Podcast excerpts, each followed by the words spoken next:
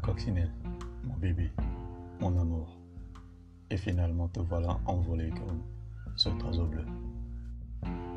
J'ai envie d'y croire, mais plus j'insiste, plus je me rends compte qu'en vérité, c'est moi qui perds énormément. J'avoue que j'ai été un peu idiot à l'idée que tu puisses voir en moi l'homme que je suis devenu. Tu, tu regardes le verre à moitié vide, que tu n'arrives pas à te faire sortir de la tête le mal que je t'ai fait il y a des années de cela. Mais même si aujourd'hui je prétends être un homme différent, tu ne le verras jamais, car à tes yeux je suis et demeure cet homme, cet homme qui a failli détruire ta vie. Mais ce soir, juste ce soir, je te donne la liberté de poursuivre ton chemin. Je ne te demande pas de tourner la page, non, mais d'écrire un nouveau chapitre où je ne serai pas de l'histoire.